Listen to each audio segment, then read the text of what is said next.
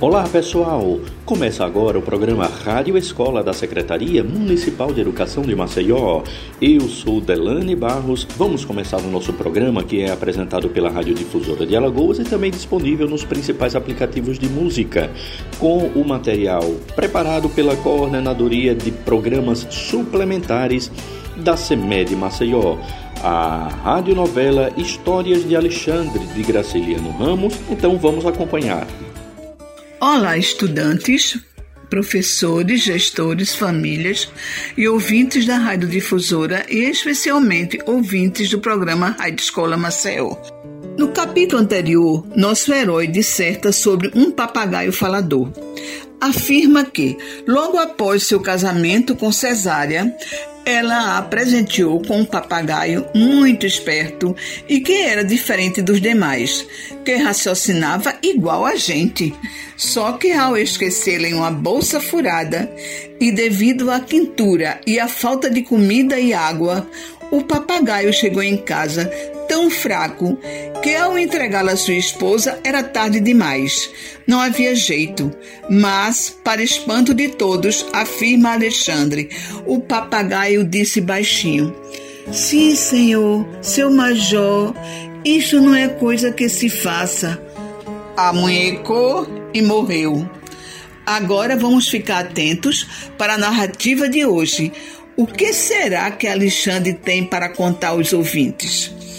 Participa deste capítulo o Estribo de Prata, capítulo 5. Narradora, professora Dileuza Maciel, essa que vos fala. Alexandre, professor Gilmar Santos. Cesária, professora Valquíria Ramalho. Gaudêncio, professor Técio Smith, Firmino, professora Mônica Sarmento, Libório, professor Ricardo Maciel. Sonoplastia, Letícia Mendonça Silva de Oliveira, roteirista Quitéria Cavalcante Mendonça.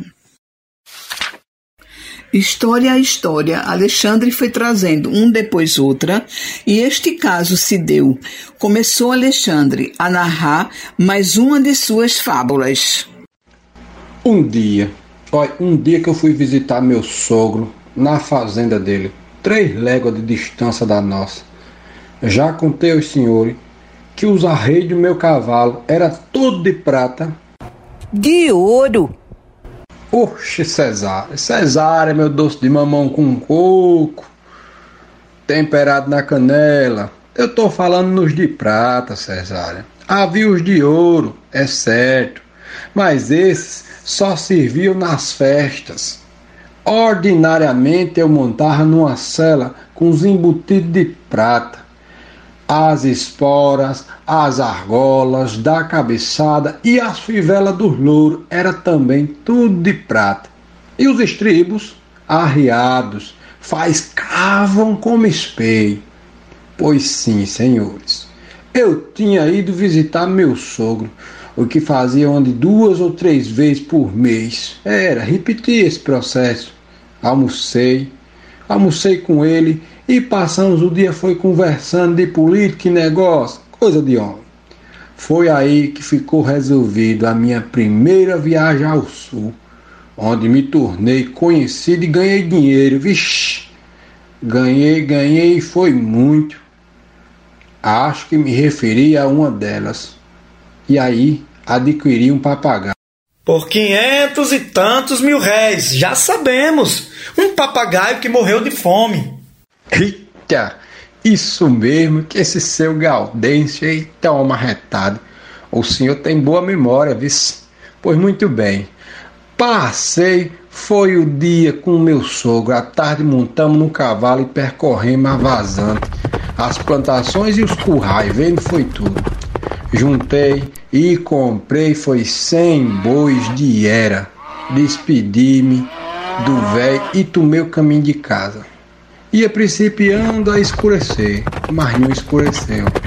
E quando o sol se punha, a lua cheia aparecia, uma lua enorme, vermelha, gorda, de cara ruim, dessas que anunciam infelicidade, dessas que narra que o menor oi que olha para você é do tamanho de um prato. Um cachorro na beira do caminho uivou desesperado, vixe. o focinho pra cima, farejando a miséria. Acabou, eu disse. Foi nele, com o bico da bota. Espoei o cavalo, vixe menino. E tudo ficou em silêncio. Depois de um galope curto, ouvi de novo os uivos do animal. Uivos compridos e argoeiros, vixe. Que eu chego a me arrepio até hoje.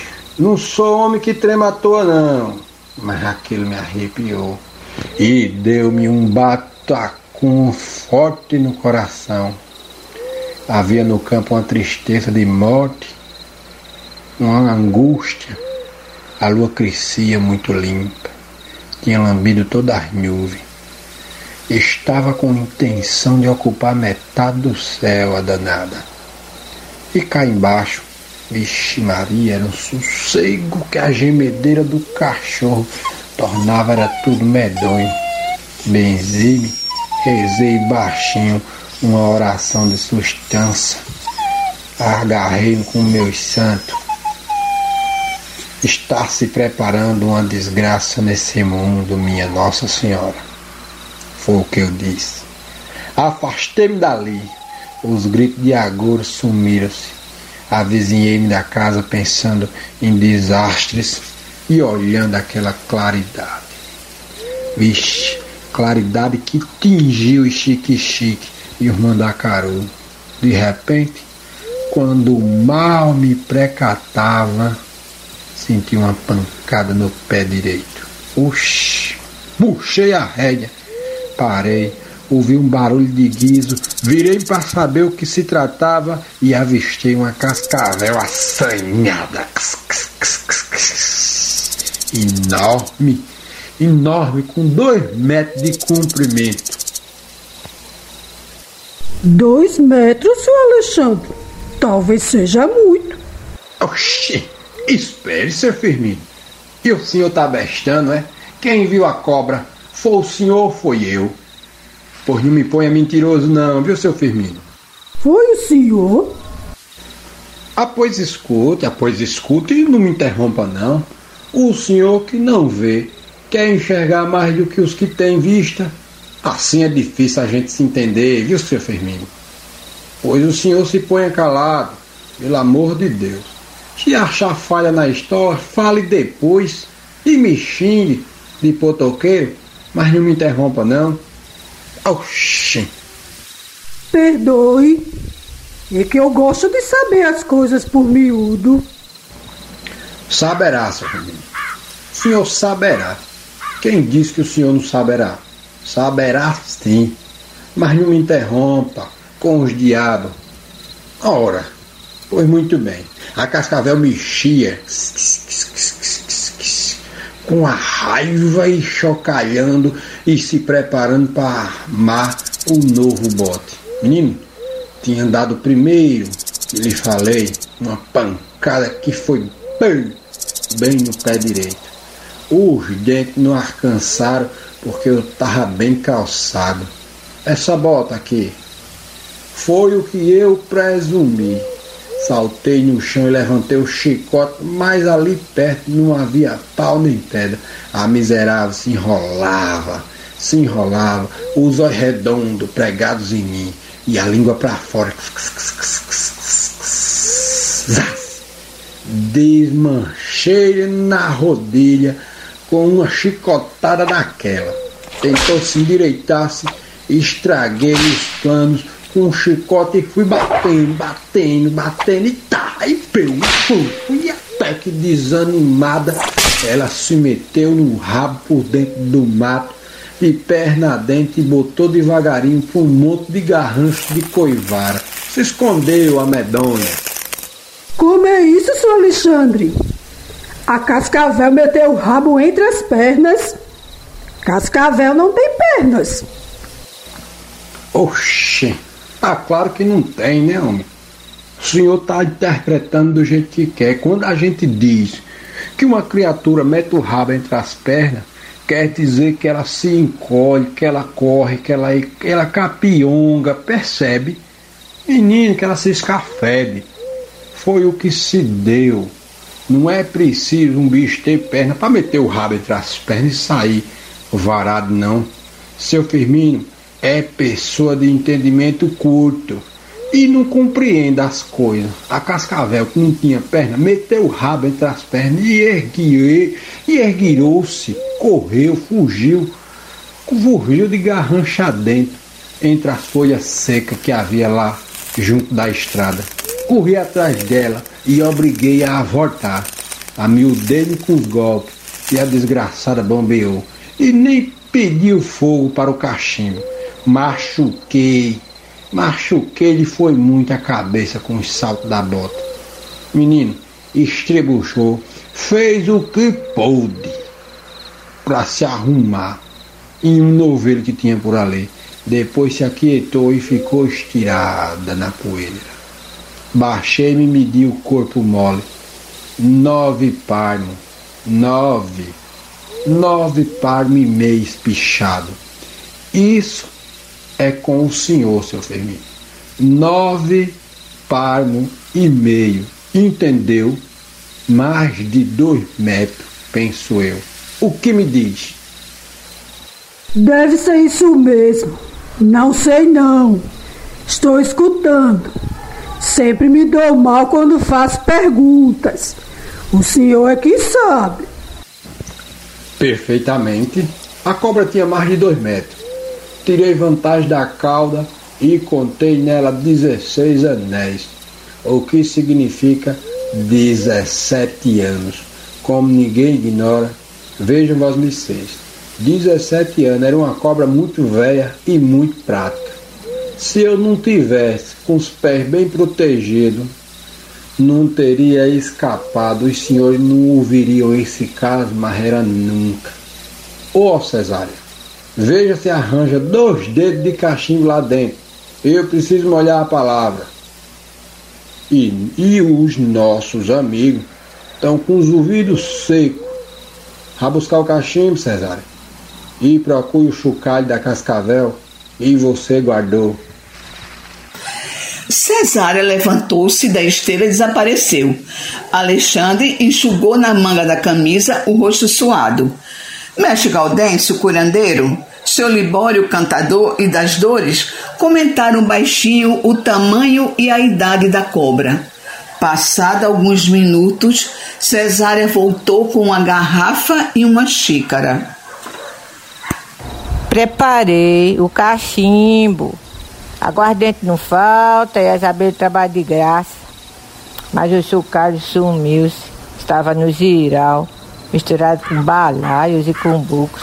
Provavelmente ainda escondido no buraco de ratos. Hum, faz pena. Eu queria encostá-lo às unhas do seu Firmino. É, diabo, acabou-se. Bota o cachimbo na xícara, Cesário.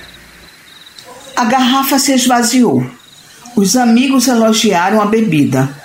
Alexandre temperou a goela e reatou a história. Sim, pois continua. Montei-me novamente depois da luta com a bicha. E aí findou-se o desespero que o choro brabo do cachorro me tinha dado.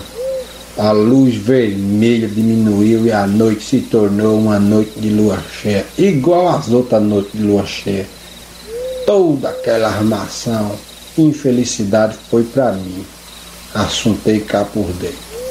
Mas agora, agora não havia perigo, porque a oração que eu tinha rezado era poderosa demais e o couro da bota era duro. Entrei em casa sem nuvem. Com o chocalho da cobra no bolso. Oxe, naturalmente com o chucai da cobra no bolso. Cesara se espantou. 17 anos com uma cascavel é muito ano. Foi dormir e no dia seguinte ninguém se lembrava disso. Entreguei-me de corpo e alma aos arranjos necessários à viagem para o sul. Gastei o tempo todo separando o gado, contratando o, o, o, os arrieiros e arrumando carga. Um mês depois, exatamente um mês depois, tudo pronto. As rezas do curral, os tangerinos amolando o ferro da aguilhada. Mandei-me selar o cavalo e resolvi despedir-me de meu pai, meu sogro e alguns amigos da vizinhança. Vesti a roupa de camisa, calcei as botas, arrumei no pescoço o colarinho e a gravata, tomei café e dirigi-me copiar, onde encontrei o cavalo sem arreio. Gritei pro interior lá da casa, aborrecido demais com aquela demora. E um moleque aperreado, atrapalhado, cinzento de medo, falou assim: Eu não posso trazer a cela, não, seu major. Rebentou o torno da parede e tá caída, pesada que não me ajudo. Oxe, me ajude com ela não. Faz meia hora que procuro carregá-la. Oxe, Consigo não. Pensei que o diabo do sujeito tivesse com embromação. E fui ver bem de perto aquela coisa. Achei realmente o torno quebrado, a cela no chão. Tentei suspendê-la existiu. O louro esquerdo levantou-se, mas o direito parecia plantado na terra. Acocorei para examinar aquele negócio e tomei um susto da boba da peste, susto da gota do demônio. O estribo estava grande, que era um despotismo, sim, senhores. Mal pude movê-lo. Desatei e chamei dois homens e consegui arrastá-lo até o copiar. Foi um assombro. Toda a gente arregalou os olhos sem adivinhar o motivo do crescimento. Vieram pessoas de longe e a casa se encheu fervilhando de perguntas. Como foi? Onde foi? Por que vira? Por que mexe? E ninguém entendia nada, meus amigos. Eu coçava a cabeça e puxava nos miolos. Fiquei três dias matutando, afinal, depois de muito pensar, compreendi tudo que dei tudo, tudo, tudo que dei a cesárea, as explicações que agora vou dar aos senhores. Acho que vós me seis hão de concordar comigo. Naquela noite de lua cheia, supus que a cascavel me tivesse mordido o couro da bota. Convenci-me, porém, de que dentes a bicha tinha ferido era o estribo e deixado lá o veneno que existia no corpo dela. Um mês depois, com a força da estribo inchava que nem sapo couro gordo quando está valendo. Como incham todas as mordeduras de cobra. Era por isso que ele estava tão crescido e tão pesado.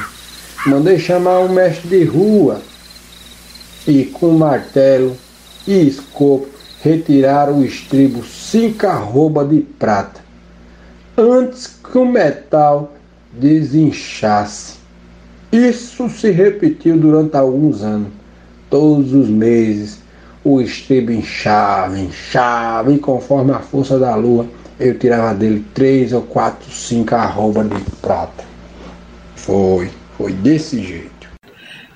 Seu Libório contador, mestre Gaudêncio curandeiro, o cego preto Firmino e das dores levantaram-se admirados. O senhor deve ter ganho uma fortuna, seu Alexandre.